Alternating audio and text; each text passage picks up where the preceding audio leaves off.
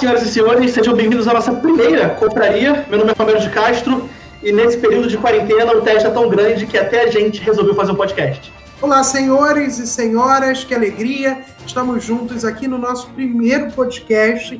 Queria dizer que Espero, sinceramente, que haja alguma utilidade nisso que nós estamos fazendo, mas a nossa vida costuma ter um pouco de inutilidade, e se essa for mais uma, tá tudo bem. É isso aí, Renan. Então, a gente, a gente já tinha conversado antes, como vocês sabem, a gente não entende muito bem dessa área tecnológica aqui, então você pode ter certeza, esse episódio de hoje já foi gravado algumas vezes até conseguir sair e funcionar bem, até o áudio funcionar direito, até o vídeo ser bem capturado, mas a gente está tentando, justamente porque a gente acha que o que a gente vai falar aqui hoje pode ter utilidade para você, ou também pode não ter, e tanto faz, não é mesmo, Renan? O Romero é mais tecnológico, né? Ele é o cara das artes aqui. Eu sou um mero professor de química, ele de inglês, já passeou por tudo nessa vida, estou contando um spoiler aí da tua vida, né? Eu já não muito, mas estamos tentando, né? A modernização desse tempo que a gente aprendeu a dar aula online, tudo isso, eu costumava achar que haviam dois níveis de professores: os do Descomplica, é, Estude e todo o resto, e nós, réis mortais de sala de aula. Mas o que eu percebi uhum. é que o que eles fazem não tem nada demais, é. é simplesmente um costume. E nós estamos se acostumando a essa realidade. É isso aí, pessoal. E é o seguinte, assim, a gente, eu sempre falo para minha mãe, sempre que ela precisa de uma ajuda, com computador, que eu sou só o, o, desenhista. Eu não sei fazer essas artezinhas, o fundo aqui. A gente até sabe fazer, mexer no Photoshop, essas coisas, tranquilo. Agora, mexer com OBS, com essas coisas tecnológicas assim, de transmissão, eu vou ser muito sincero, eu tenho muita dificuldade com essas coisas. Acredito que o Renan também tenha, porque a gente não nasceu pronto para isso, a gente não fez nenhum cursinho, mas a gente acredita que, de fato, esse é o posicionamento que a igreja tem que ter hoje, como podcast católico, como uma coisa que a gente está entrando. Fala aí, Renan. Eu só queria dar um OBS, que o Romero sempre foi inovador dentro desse ramo eclesial. Quando a gente era muito meninote e tinha lá seus 14 anos, Romero era um pouco mais velho, talvez, é, fazíamos chamadas de vídeo para o encontro de adolescentes com Cristo. Eram era um vídeo super zoado, mas a gente já tinha essa dinâmica. E o vídeo super bombava, né? Era uma coisa linda. Então ele já está mais à frente desse tempo. É engraçado, porque eu não sou uma pessoa técnica, mas sou uma pessoa curiosa. Então eu lembro que a gente criava aqueles eventos no Facebook. No Facebook não, no Orkut primeiro, depois no Facebook, tipo, evento. E aí a gente conseguia, conseguia chamar as pessoas para o evento, mandando convite para milhares de pessoas, todo mundo da nossa sala da escola. E as pessoas falavam assim, cara, o que é essa parada de IAC? Vocês não param de me chamar. Até que o cara ia fazer o encontro, porque assim, o cara não aguentava mais. Um monte de crente que fazer o encontro, de tanto ser convidado para os eventos do, no Facebook. E é engraçado assim, porque a gente fazia esses vídeos na época que a gente não tinha nenhum, nenhum, nenhum influencer ainda. Não existia essa ideia de você ser um, um youtuber mas a gente já fazia vários vídeos, a gente botava a galera lá para gravar alguma coisa, porque a gente acreditava que assim, a pessoa está vendo você, então vai funcionar melhor. Só que, como o Renan falou, a gente se conhece desde meninote, desde adolescente. A gente fez, a gente participou dos grupos de adolescentes da igreja juntos. E, e durante todo esse período a gente foi ficando mais amigos, ficando mais próximo. E é óbvio que a gente tem diferenças, a gente acredita talvez em coisas diferentes em muitos aspectos. Mas uma coisa é certa, a gente acredita que a igreja ela precisa se movimentar para poder alcançar você de uma maneira íntegra, não de uma maneira mais ou menos, sabe? A gente precisa ocupar um espaço que sempre foi nosso. As artes sempre pertenceram à igreja, a, a, comunicação sempre foi vanguarda da igreja, e a gente acredita que hoje seja o momento da gente voltar a fazer esse tipo de coisa. Nem que por enquanto, nesse primeiro momento, seja algo mais ou menos, o áudio não esteja perfeito, ou o vídeo não seja aquelas mil maravilhas, não seja em 4K, mas no futuro a gente acredita que é, sempre que a gente vai fazendo as coisas, elas vão se tornando melhor. E é aquilo, feito é melhor que perfeito, não é mesmo, Renan? É, eu via uma live que falava do Brasil Paralelo com Italo Marcilli e eles, os meninos falavam de um ponto muito interessante, né? Nós não somos reacionários, nós somos conservadores, nós queremos entrar nos meios atuais, trazer as ideias de sempre, né? E creio que seja basicamente isso. A ideia é trazer aquela ideia da igreja de uma forma dinâmica, de uma forma atualizada, né? Nossos embates, eles não estão nesses pontos específicos quando a gente os tem, mas é, são em pontos de modus operandi propriamente dito da igreja, né? É, mas o que vem muito a enriquecer, né? No fundo, a gente sempre pensa que estamos na mesma trincheira, né? Estamos só debatendo como é que a gente vai fazer o ataque, né? De que forma isso vai ser, talvez com que arma, né? É, um quer a K-47, outro quer a outra, mas a gente não é bom citar a K-47, que é russa, mas é bom. Ah, nunca joguei com um terrorista no, no Counter-Strike. Counter-Strike, vale a pena dizer isso. Eu sempre fui de. mas veja, estamos aqui nesse ponto exatamente, né? Debatendo é, é, como a gente vai chegar. E, e aí pensamos, Romero, uh, a gente sempre conversou justamente. É, é, bom que a gente então faça esse trabalho, né? Aquilo que a gente ficava numa pizza até tarde da noite conversando, agora vamos fazê-lo por vias online e que isso seja gravado, né? Para que talvez tenha alguma utilidade. É isso aí, pessoal. E nesse episódio vai pensar um pouquinho justamente nisso. Um pouco da nossa história, um pouco da nossa vida, de como a gente chegou até aqui. E a gente vai falar um pouquinho sobre podcast, comunicação, essas coisas assim.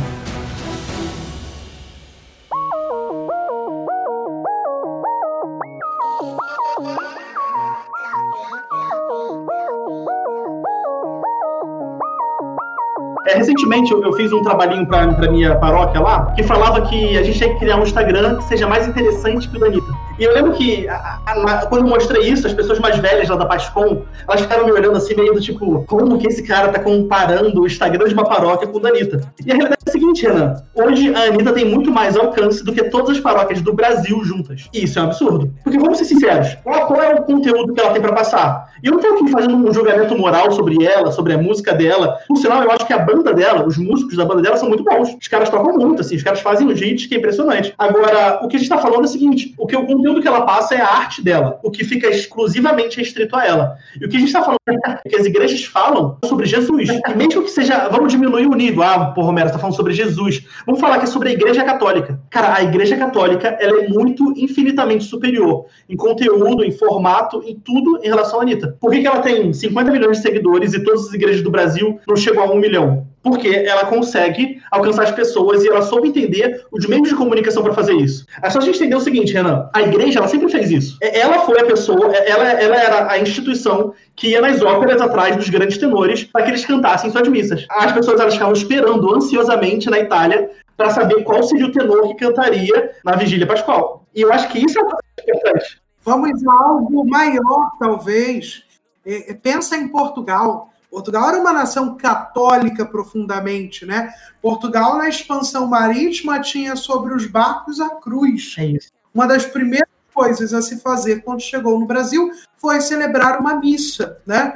A perspectiva evangelizadora daquele homem é profunda. O cara, além de todas as outras circunstâncias, o cara ali está com o intuito claro de evangelizar. Né? Ele atravessa o Atlântico, que ele muito mal conhece, com o intuito de evangelização. E aí a gente pergunta, né? Aquele homem lá no século XVI, ele estava super à frente do seu tempo. Pensa que Portugal fez uma mudança na história, né? Para aqueles que são mais da história, a, a mudança da expansão marítima. E você pensar que isso tem como intuito um evangelizador, tem como financiamento a igreja, né? A igreja ali foi financiadora dentro das suas ordens, e você parar para pensar, né? O que nós temos feito hoje à frente do nosso tempo, né? Porque uma coisa é clara para mim. O que é conservado, o que deve ser conservado não pode ser mudado, né? Ponto, né? Vamos lá, pensar um pouco na missa. A missa é uma estrutura fixa, né? Missa não é lugar de evangelização. E isso, isso é o ponto aqui. A tradição da igreja fazia algo muito interessante nos antigos. Eles davam, quando tinha uma missa com catecúmenos, lembra que a, a missa tridentina é dividida em dois momentos: missa dos catecúmenos e liturgia eucarística, que tem outro nome, eu não me lembro bem aqui. Uh, mas esses dois momentos, o que acontecia? Os catecúmenos, para quem não sabe o que é um catecúmeno, catecúmeno é aquele que está é, se preparando para receber os sacramentos, né? O crisma, um batismo, né? Eles recebiam a despedida antes da liturgia eucarística. é, entendendo ali o conteúdo do mistério. O mistério se dá àquele que é iniciado. Uhum. Mas aí, aonde fica a evangelização nisso? A evangelização é externa aos sacramentos. E aí que está esse ponto a evangelização se dá por muitas das vezes mais arte. E Sim. o que, que nós estamos fazendo nisso, né? Uhum. Não, com certeza. É, em que a arte é propriamente o lugar da evangelização. É, é, não só a arte, né, mas a arte de pregar. Né? O apóstolo entra no lugar, você veja isso, né, o processo de, de evangelização em Atos dos Apóstolos é sempre um lugar de apostolado, e não a liturgia da missa. Né? Mas você fazia isso do lado de fora. É, é quando a gente fala do contexto da primeira missa, né? A gente está falando especificamente de uma celebração em ação de graças, não uma celebração indígenas. Surgem indígenas ali, mas não é, nesse intuito de evangelizá-los, né? O que é curioso que eles percebem ali um mistério e eles se ajoelham, conta a carta de Pero Vaz Caminha. E aí eu penso justamente isso, nós entrarmos nesse, nesse meio acaba sendo isso, né? Uma busca por um meio apostólico, né? É, nós já conhecemos as nossas dinâmicas pessoais e cada e dentro delas nós podemos evangelizar, mas isso acaba sendo mais um braço apostólico em nossas vidas aí, né? Algo que a gente possa fazer. É, uma das coisas que a gente sempre conversa é justamente isso, porque muitas vezes só a, a missa ela se torna a, o ponto máximo de evangelização porque a igreja ela não consegue mais ter inserção em, outra, em outras áreas. Enxerga isso como algo talvez muitas vezes necessário para a continuidade da igreja, mas isso é algo muito sério. A gente não pode achar que a missa ser o ponto máximo de evangelização está correto, porque isso não é verdade. A gente, durante muito tempo, teve grande influência sobre o mundo por diversos aspectos. E aí, vocês, os historiadores vão falar sobre os aspectos políticos que a igreja tinha, é, gerava e alimentava uma influência através da política, é, mas não era só, só isso. Ela se aproveitava disso para criar influência real. Uma, uma vez eu ouvi um, um professor falar, um professor de, de História das Relações Internacionais, que o que a igreja fez durante muito tempo, ela reverbera até hoje mesmo tendo pouco impacto atual. Porque na visão dele, como um ateu, não sei se ele é ateu, agnóstico, ele, ele, ele acreditava que hoje a igreja no mundo não tem mais tanto impacto, não tem mais tanta influência, e justamente porque você vai na Europa e a maior parte das paróquias, das igrejas, são museus e não tem praticamente missa, o, o número de católicos está se esfriando aos poucos, está cada vez mais tendo católicos de. Não é referendo, tem um nome para isso, não tem? IBGE, isso aí. Eles têm cada vez mais católicos nessa, nessa vertente e, e menos católicos reais, que realmente querem aplicar a vida deles para poder alcançar mais pessoas. E uma coisa é assim, é, é simples. A gente tem diversas discordâncias sobre método, foi o que o Renan falou no início. Só que isso tudo, a gente tem sempre a mesma visão, que é a visão de Cristo. A gente tem que, como seres humanos, como pessoas aqui na Terra, é, impactar outras pessoas e povoar o reino de Deus a partir das nossas atitudes como cristãos. O título de cristão é, é, é nos conferido para que a gente possa impactar a vida de pessoas, e é só isso. Não tem mistério, não tem muita, não tem muita coisa. Não tem aquilo do tipo, ah, eu sou católico porque Deus me quer é, como missionário em Luanda. Pô, legal, se foi essa sua vida mesmo, maneiro, se foi esse seu chamado, amém. Só que, sincero, é, é o número mínimo de pessoas que tem essa visão. Na verdade, o que Deus quer de você é que você saia do seu banquinho, que você vá na sua faculdade, e que quando as pessoas falarem alguma coisa relacionada, falando mal da sua igreja, ou falando qualquer coisa relacionada à fé, você possa se posicionar com clareza e posicionar com veemência, assim, do tipo, cara, eu sou católico, e esse é meu posicionamento.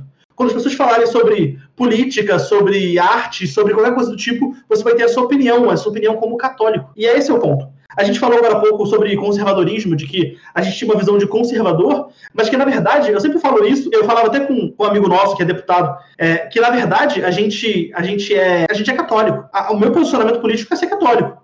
Alguns, alguns aspectos conservadores, alguns aspectos da direita, talvez não, não caiam para mim, da direita tradicional, da direita inglesa lá, conservadorismo britânico. Talvez não se encaixem na minha visão, na minha cosmovisão. E talvez alguns pontos da esquerda também possam se encaixar na minha cosmovisão política. Mas eu acredito que, como católico, eu tenho a obrigação de, ter, de enxergar a minha fé, de enxergar o posicionamento da igreja e entender, cara, eu faço isso porque por isso, por isso, por isso. E não simplesmente porque eu adotei um fã-clube, eu adotei um posicionamento para chamar de meu. A gente sempre conversou sobre isso, né, Renan? Nos nossos tempos de adolescente, que a, gente, a igreja ela consegue alimentar durante muito tempo pessoas que não têm nada a ver com a igreja. Se a gente olhar na nossa vida lá atrás, na nossa vida de adolescente, a gente via que a igreja teve por muito tempo pessoas as pessoas elas permanecendo ali e dependendo do posicionamento do, do padre, do coordenador, do dirigente ou do, do que quer que seja, do raio que parta, pessoa pode mudar de posicionamento ou não. Essa pessoa vai entender a fé dela como aquilo que é, interfere na vida dela ou não. Várias coisas interessantes aí, mas esse ponto específico, né? Muitas pessoas passaram ao longo dessa trajetória, né? Hoje eu trabalho com iniciação cristã né, na paróquia, é, o pastoral é essa, né? E, e, a gente vê quantos passaram por ali, né? Mas poucos permanecem. Sempre é assim, né? A gente tem uma permanência que não é tão grande. Curiosamente, quanto menor for o nosso trabalho, maior é a nossa permanência. Tem essa questão, né? A gente talvez precise de um trabalho mais pessoal. Porque, justamente, né? É, um dos pontos interessantes é que a gente tenta deixar as pessoas dentro da igreja por diversos motivos. A gente pode voltar lá à nossa caminhada mais novos no EAC e perceber que lá a gente tentava de tudo para permanecer com o pessoal. Isso a gente dava poder, a gente tirava, a gente fazia o, o que bem entendia para que aquelas pessoas ficassem. Né? Haviam pessoas que só iam ficar por causa daquela coordenação, por causa daquele trabalho que gostava e tudo mais. Pessoas que serviam porque a tua, é, o teu trabalho pessoal funcionava para a igreja. Mas se você os movimentasse, não ia funcionar muito. Verdade. E, e, tudo isso aí vai entrar numa questão. Essas pessoas, né, de forma muito clara, elas não entraram na dinâmica de amizade com Cristo. A relação pessoal com Cristo não existe. E aí aquilo que o Papa Francisco tanto fala, né? A igreja como ONG é o que mais acontece. Eu falava com o Romero no início, vamos falar nesse podcast justamente sobre essa transformação, né? Como é que a gente pode ser, é, como é que a gente entra para a igreja, né, com os nossos pensamentos e num dado momento isso tem que se converter, né? Existe aquele tempo de amadurecimento e, e a gente tem que perceber isso, né? É, entrei para a igreja por um assunto qualquer, pode ter sido por causa de uma namorada, né? Você pode entrar para a igreja por causa de uma namorada, por causa de um namorado, mas, em um dado momento, essa relação tem que se confrontar com Cristo. E a partir desse confronto pessoal, você precisa transformar-se. Né? É, é, uma coisa muito me incomoda, né? há uma expressão que das mais me incomodam dentro da igreja, é quando alguém fala católico de banco. Isso me irrita profundamente, porque as pessoas pensam né, é, com frequência de que catolicidade, né, de que ser católico uhum. está alinhado uhum. a uma pastoral. Eu não sei se você já percebeu isso, outro dia a gente conversava, eu e um padre amigo, a gente falava sobre isso. O que caracteriza alguém como católico? E assim, é, é, você falou recentemente uhum. daquela questão, ah, é, é, católico de BGE. O que caracteriza alguém como um católico praticante? Vai ser justamente a participação pastoral. Mas não pode ser. Porque pastoral não nos define como católicos. O Romero falava há pouco atrás da questão justamente, você precisa ser católico na tua faculdade, você precisa ser católico nos outros lugares, né? Nosso Senhor passou três anos de vida pública e 30 anos de vida oculta. Nessa vida oculta, ele trabalhou. Ele era conhecido como carpinteiro de Nazaré. Então, assim, a gente vai se confrontar com essa ideia. Eu preciso ser católico, eu preciso refazer meu apostolado fora dos muros paroquiais. A paróquia é o meu sustento espiritual. Eu vou lá para beber, né? Mas é, é, eu preciso reverberar por fora, né? Eu preciso trazer essa mensagem como círculos concêntricos, né? Trazendo a cada vez mais pessoas fora da igreja, né? A gente falava de um ponto, toda vez que a gente aparece como igreja, existe um preconceito, porque não, não sou eu, não é o Romero, mas é está a figura da igreja. E as pessoas têm uma caricatura da igreja, né? E, e aí, quando nós, pessoalmente, né? Romero lá no seu curso de inglês, é, é, é, eu dentro de outro aspecto, da escola, às vezes, e tudo mais, a gente consegue ser figura da igreja ali, né? Praticando trabalho com perfeição, tudo isso, você de fato está vivendo a catolicidade, né? É, não é Perceba bem, né? Quantas vezes a gente já errou nisso, Romero, né? Quantas vezes a gente já achou que o, o que nos formava enquanto católicos era a nossa participação pastoral. Por isso está justamente os erros de querer sempre estar numa pastoral e tudo mais. Mas quando a gente amadurece um pouquinho mais, nós vamos entender que não. Ora, a participação da igreja é para alguns, outros não terão tempo. E está tudo bem não ter tempo. É, e, e deve ser louvado se o senhor não tiver tempo. Graças a Deus. Deus seja E só para deixar claro assim, para os nossos amigos padres que estão aí assistindo, que podem estar assistindo aí agora, é, você deve estar agora se perguntando: meu Deus, se esses bons paroquianos virem esses dois caras falando, eles não vão querer participar de nenhum pastoral e minha paróquia vai às ruínas. E, e não é isso que a gente está falando. Veja bem, o que a gente está falando é que muitas vezes a gente se engana achando que a nossa participação pastoral garante a nossa vida religiosa, garante a nossa vida, a nossa catolicidade, e muitas vezes a gente, pior ainda, a gente se engana como coordenadores ou como é, exercendo um aspecto de pastoreio, a gente se engana achando que, não, esse filho aqui, essa, esse, esse molequinho aqui, esse garoto, esse adolescente, tá tranquilo, porque ele serve na colina, então tá de boa, tá tranquilo, ele é católico. Sendo que isso não tem nada a ver. A gente, a gente acabou de falar sobre isso, sim. A, a, catolicidade, você ser católico, você poder ter, ter, poder falar isso com convicção, ela vai muito além de você poder vestir a camisa da sua pastoral, aquela camisa colorida, bonita, e você poder falar para os amigos que você pertence a uma pastoral. Na verdade, nisso tudo, o falar para os seus amigos é muito mais católico do que você vestir a camisa em si. E esse é um ponto. A gente não está falando que a pastoral não deve existir, porque a gente acredita que ela tem uma função muito importante na vida de muita gente. Tem muita gente que precisa dessa pastoral para poder crescer e se desenvolver na igreja e até ter uma, ter uma prática de fé mais concisa. A pessoa precisa dessa pastoral. Mas ela não é finalidade. Isso, é isso aí. Né? Eu acho que é isso. A pastoral não é a finalidade. A tua finalidade de vida, você que está escutando isso, não é ser SCC, EAC, EAC, ECC, Vicentinos, Apostolado da Oração. Não é isso. Pode até ser é, esse o teu lugar, mas efetivamente isso é um meio, né? Um meio para a tua santificação, um meio apostólico maior, mas de fato, ser católico vai ser educar teu filho, vai ser fazer um bom trabalho, vai ser cuidar da tua família. Isso vai ser catolicidade, né? É, é, é, é esse meio, né? Nosso Senhor e uma das coisas que a gente percebe muito, né? É, Romero é casado, né? Então, assim, é, é, deve entender isso. Muita gente, a gente percebeu isso durante a história, nossa permanência em EAC, que tinha casais trabalhando, muitos destroem a família por causa de pastoral, né? E que é um completo absurdo, né? É um completo absurdo, porque a tua vocação, entenda isso, a vocação é matrimonial e não pastoral. Pastoral é carisma, é apostolado, é o que for. Mas tua vocação é a essência, né? Cuidar da tua família é a essência. Se tu não pastorear tua família, cacete, ninguém vai pastorear por você. É isso. É isso. Não, e mais do que isso, cara, pastoral é servidão e ninguém pode servir ninguém tanto com a sua vida de desconjuntada em outras áreas. Não tem isso. É, e uma coisa muito importante que a gente consiga deixar claro para vocês aqui que estão ouvindo a gente, e sempre que a gente entra nesses assuntos um pouco mais é, sensíveis a alguns, a gente, a gente acaba ofendendo pessoas diretamente, porque a gente vai falar uma coisa ou outra que talvez a pessoa se identifique e, e essa identificação para ela seja muito ruim.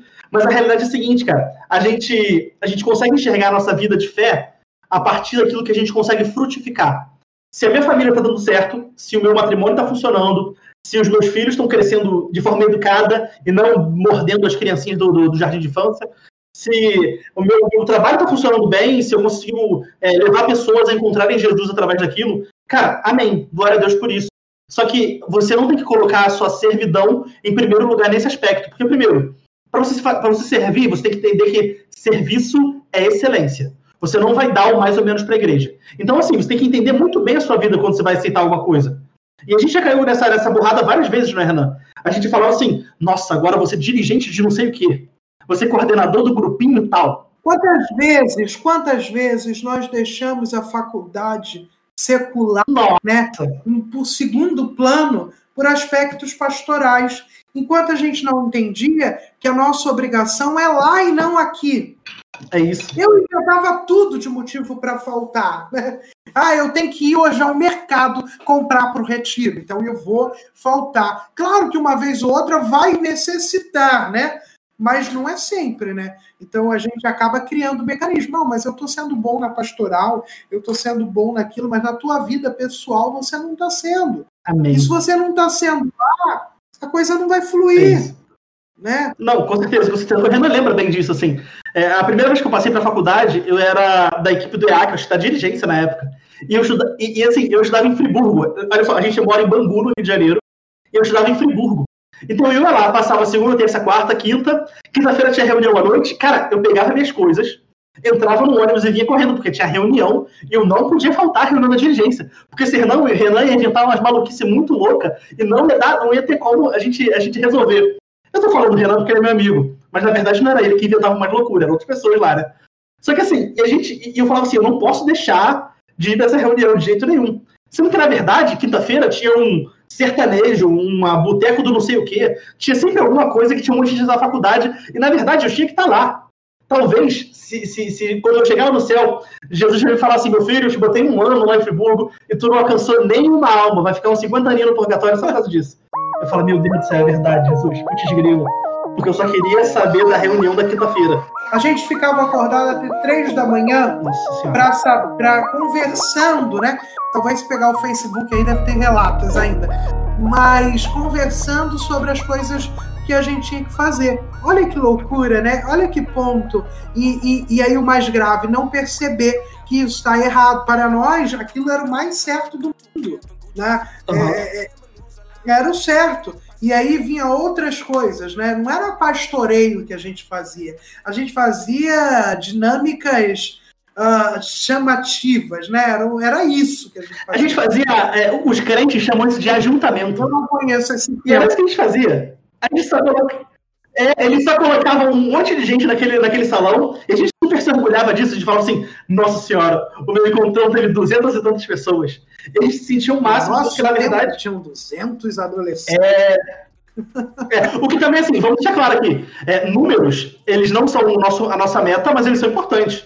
Se a, sua, se a sua pastoral aí, se o seu grupo jovem, se o seu movimento, a sua célula familiar, não sei, a, não sei como é que chama isso, a, a situação que você participa na sua igreja.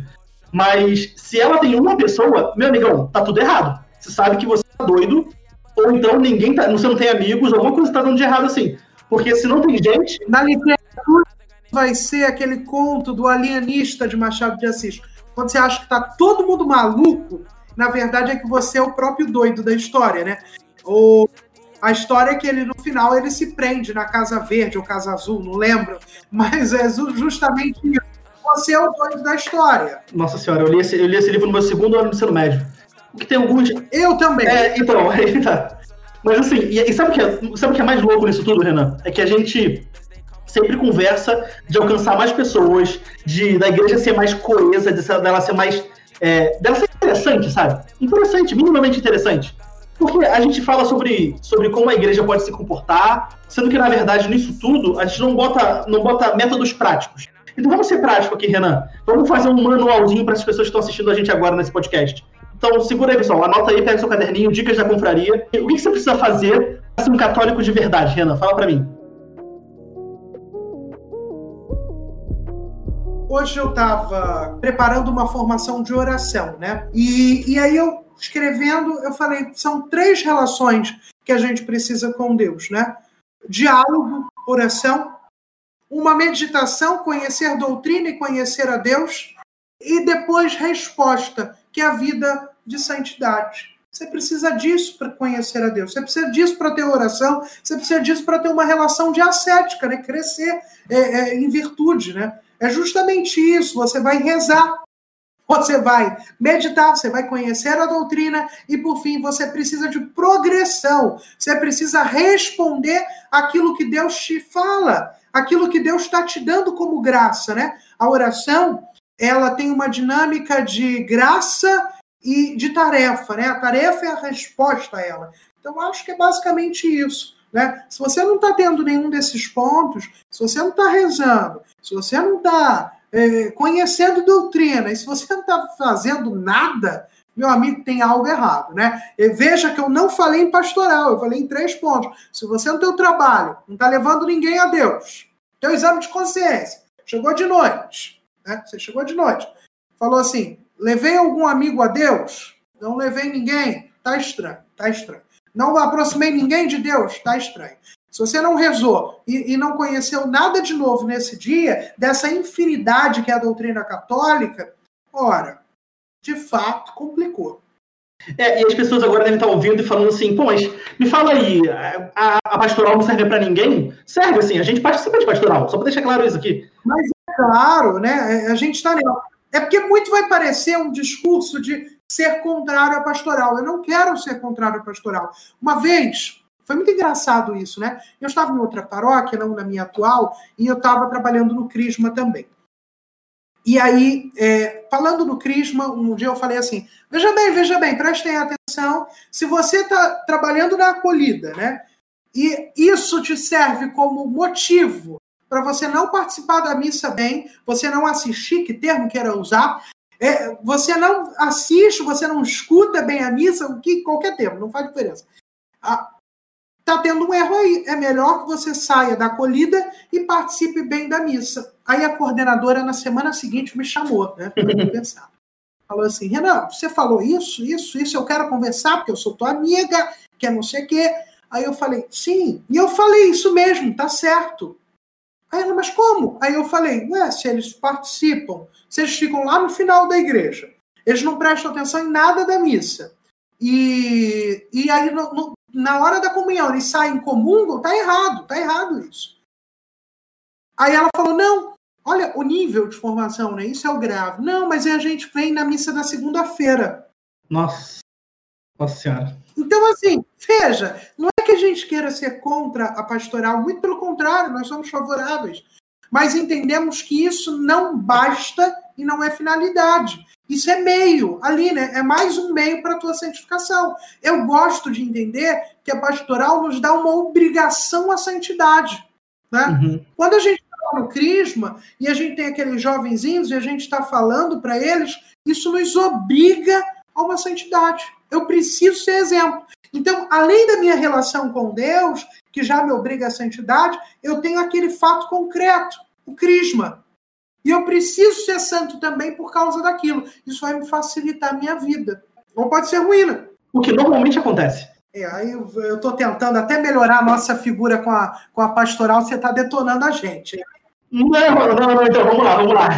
Quando eu falo que normalmente acontece, é porque assim. Você excluído de diocese. Toma... É, daqui a pouco vai vir o, o meu bispo falar para mim que eu não posso mais servir coisa, Só um ponto aqui. Antes do Vaticano II, não existia pastoral, basicamente. Existia mais confrarias, coisas desse tipo. É algo bem recente.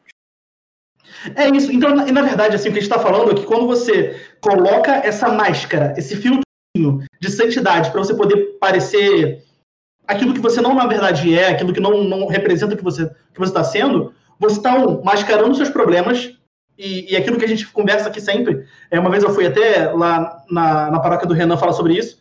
O que a gente sempre fala sobre isso é, é quando você assume um personagem, Deus não pode te ajudar. Porque você não está vivendo a sua vida, você está vivendo a vida do personagem que você criou. E aí você às vezes cria esse personagem, bota essa máscara para você poder servir bonitinho lá na pastoral, você poder pregar na sua crisma. E, e, cara, assim, não tem jeito. Se você fizer isso, isso vai ser ponto de ruína, não tem, não tem solução. Ou você vai sair daquela pastoral, ou daqui a, daqui a dois meses a gente vai ver você todo magoado com a igreja e falando que o seu padre não te compreendia, ou porque as pessoas eram, julgavam muito você, sendo que você se colocava na posição de julgamento. Então, assim, o que a gente está querendo falar para vocês aqui é o seguinte: a pastoral é útil, a pastoral é, é, é, é fundamental para a estrutura paroquial que a gente tem hoje, a gente não tem dúvida disso. A gente serve em pastoral, eu sirvo na, na minha pastoral, o Renan serve na dele. Só que a gente está falando para você que se você não está conseguindo performar a sua catolicidade, se você não está conseguindo ser o católico que Deus quer que você seja, por culpa da sua pastoral, você tem que rever muitas coisas. Às vezes não precisa sair da sua pastoral. Vamos, vamos melhorar a situação aqui, Renan.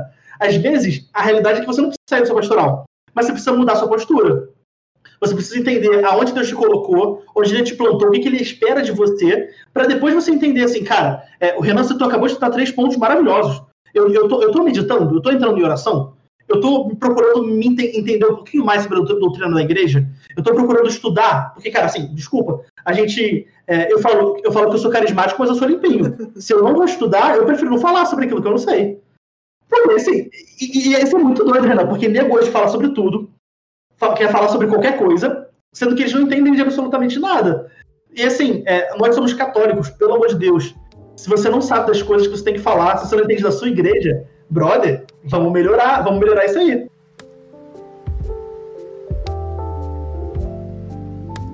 Honestidade é tudo, né? Honestidade é, é, é um dos pontos mais importantes é, é, a humildade, né? No sentido que nós somos devotos da verdade. Né? A verdade é aquilo que está acima de todas as coisas.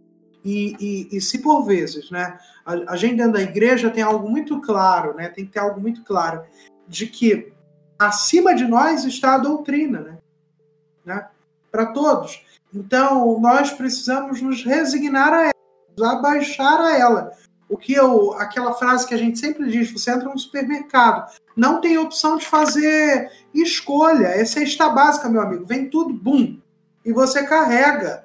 Né? É, é, isso, doutrina da igreja é isso. Não tem opção aqui de fazer, ah, eu prefiro esse lado eu não prefiro isso. Né? É, é, devoção à verdade. A verdade é maior que nós. Né? O que eu preciso saber é isso. Né? E, e aí entender. É, é eu posso até começar com dúvidas de doutrina, eu posso até começar não sabendo muito, mas se a minha caminhada, nada disso melhorou, se na minha caminhada eu continuo falando, ah, eu sou católico, mas, por exemplo, aborto, camisinha, sei lá o que for, que inferno astral for, eu não sou favorável, tem algo de errado, profundamente errado na tua catolicidade. É, tem algo de errado com a sua profissão de fé. Assim, a gente não tá querendo obrigar ninguém a ser católico aqui. Deixa claro. A gente não tá querendo ser, ser os, os o, o, francês que colonizou a América e obrigou o índiozinho americano a seguir a, fé dele. A gente não está querendo fazer isso com você. O que a gente está falando é o seguinte: você tem que entender a doutrina da sua igreja para você até performar, para você ser um católico melhor. A realidade é essa, assim, ninguém é obrigado a ser nada nessa vida, nem você que está assistindo é obrigado a ser católico. Mas você é obrigado a entender o que a igreja pensa e, a partir disso, se posicionar. E a gente pode lembrar da máxima da vida espiritual. Na vida espiritual só é possível avançar. No momento que permanecemos estáticos, nós estamos regredindo. É isso. Então, é, é, não há possibilidade de eu frequentar uma igreja, né? de eu frequentar uma missa e eu permanecer 50 anos ali no banco, né? sentado, e nada mudar, nada melhorar. Né? Você teve um filho, você teve o segundo, você teve o terceiro, e nada melhorou a criação deles. Você teve um emprego, você teve outro, você teve o terceiro, e nada melhorou o teu trabalho durante esse tempo. Né? E, e, e aí tem algo errado. Algo errado. Né? É, você trabalhou em cinco pastorais, mas em nenhum momento você foi bem. Cacete. É, não está dando certo. Não está dando certo. É preciso humildade, devoção à verdade. Ora, é, um dos pontos importantes para a vida espiritual, novamente, é você ter sinceridade com Deus. É Eu estou sendo de fato correto? Né? Uhum. Não. Então vamos corrigir. Vamos corrigir. Senão é teatrinho, é teatrinho. Com certeza. Eu até um testemunho meu, assim. Quando eu, quando eu comecei a servir pastoralmente na igreja, eu era músico. Aliás, eu sou músico, não deixei de ser. Eu toco teclado até hoje, se precisar, a gente toca alguma coisinha ali ou aqui. É, mas, mas recentemente, assim, uns anos, de uns anos para cá, eu não toco mais nas missas. E algumas pessoas vêm perguntar e falar, meu Deus, o que você está fazendo? Por que você está fazendo isso? E a verdade é que, assim, eu tenho algumas, algumas facilidades com comunicação, eu já faço arte, design, essas coisinhas há algum tempo. Só que durante um bom tempo eu preferia ficar na minha igreja tocando na missa. E eu só fazia quando era uma coisa mais importante ou quando eu me sentia livre para fazer, porque eu não queria ser coordenado por ninguém que não soubesse que eu sabia. Eu tinha muita dificuldade de aceitar é, ordem de alguém que sabia menos do que eu. E isso é um, é um, isso é um, é um orgulhozinho muito besta, eu sei disso. Mas assim, eu tinha que ser muito sincero comigo mesmo. Eu falava assim, cara, eu não vou, eu não vou, eu não vou fazer isso, isso e aquilo, eu não vou servir nessa pastoral da comunicação, porque eu tenho muita dificuldade de aceitar receber ordem do coordenador fulaninho que é, não entende nada disso do que ele está falando, o cara não sabe a diferença de Full HD e 480p. Então, como é que eu vou, como é que eu vou aceitar a opinião desse cara? Assim, não tem como. É, e por muito tempo eu me escondi lá no meu, no meu tecladinho lá atrás, fazendo isso. Até que um ponto eu falei, cara, não dá mais. E aí foi um momento que o padre, meu padre, na, na época, conversou comigo, e eu parei de tocar justamente por causa disso. Porque eu tinha muito mais funções da comunicação, eu poderia me dedicar mais àquilo do que tocando na igreja. E, e é aquilo também, uma coisa que você tem que entender. Na, tocando na igreja, é, talvez não seja a realidade da sua paróquia, porque a gente sabe que a maior parte das paróquias tem problemas com músicos, mas não é o caso da minha. Ah, na minha paróquia tem um tecladista muito bom, tem dois tecladistas até. Então, assim, é, o que eu fazia lá era algo completamente substituível. Isso é, uma, isso é um ponto de a gente, tem que, a gente tem que entender, a gente não pode ser orgulhoso, porque a gente tem que entender a nossa função na igreja, e a gente tem que entender onde que a gente é mais útil. Sabendo as nossas limitações, sabendo por que a gente não pode fazer as coisas. É, e foi assim que eu mudei, que eu, que eu, que eu transicionei para fazer o que eu faço hoje. Já era o que eu fazia, e, e era algo que até me incomodava de certo ponto, porque por que, eu posso fazer arte para a padaria do fulaninho, e ele vai achar maravilhoso, e eu não posso ajudar a minha paróquia, que está com um Instagram horrível? Sendo que, acho sendo que é algo que eu acredito que é parte da evangelização. E, e, eu sabia que eu não fazia isso justamente porque eu tinha muita dificuldade de reconhecer é, liderança em uma pessoa que não, não tinha conhecimento técnico.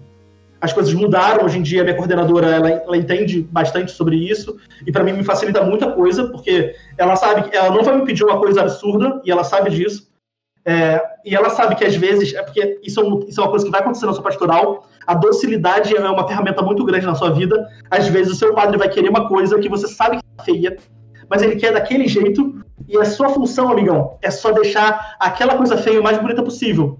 E a sua coordenadora, se ela for uma boa coordenadora, ela vai falar assim: Romero, então, eu sei o que está pensando, eu sei que isso não é aquilo que a gente pensava, mas vamos fazer e vamos ser felizes. E é isso. Exatamente isso, né? É e aí eu penso na questão seguinte, né? A parte que a gente está no corpo, né? Se nós somos dentro, nós não podemos estar na cabeça, né? Esse é o ponto, né? Nós devemos ocupar aquele lugar que para nós será melhor dentro da dinâmica apostólica. Então é, é justamente isso, né? Se você percebe que você vai fazer uma função catequética melhor do que sei lá o que, é, é, importante que você esteja, que você assuma a tua função essencial ali. O que você vai fazer bem? É isso que você tem que fazer, né? Não queira abraçar o mundo, né? Não queira abraçar o mundo. Ah, fica no teu ponto específico ali e faz aquilo bem feito, né? Faz aquilo e pronto, vai fluindo.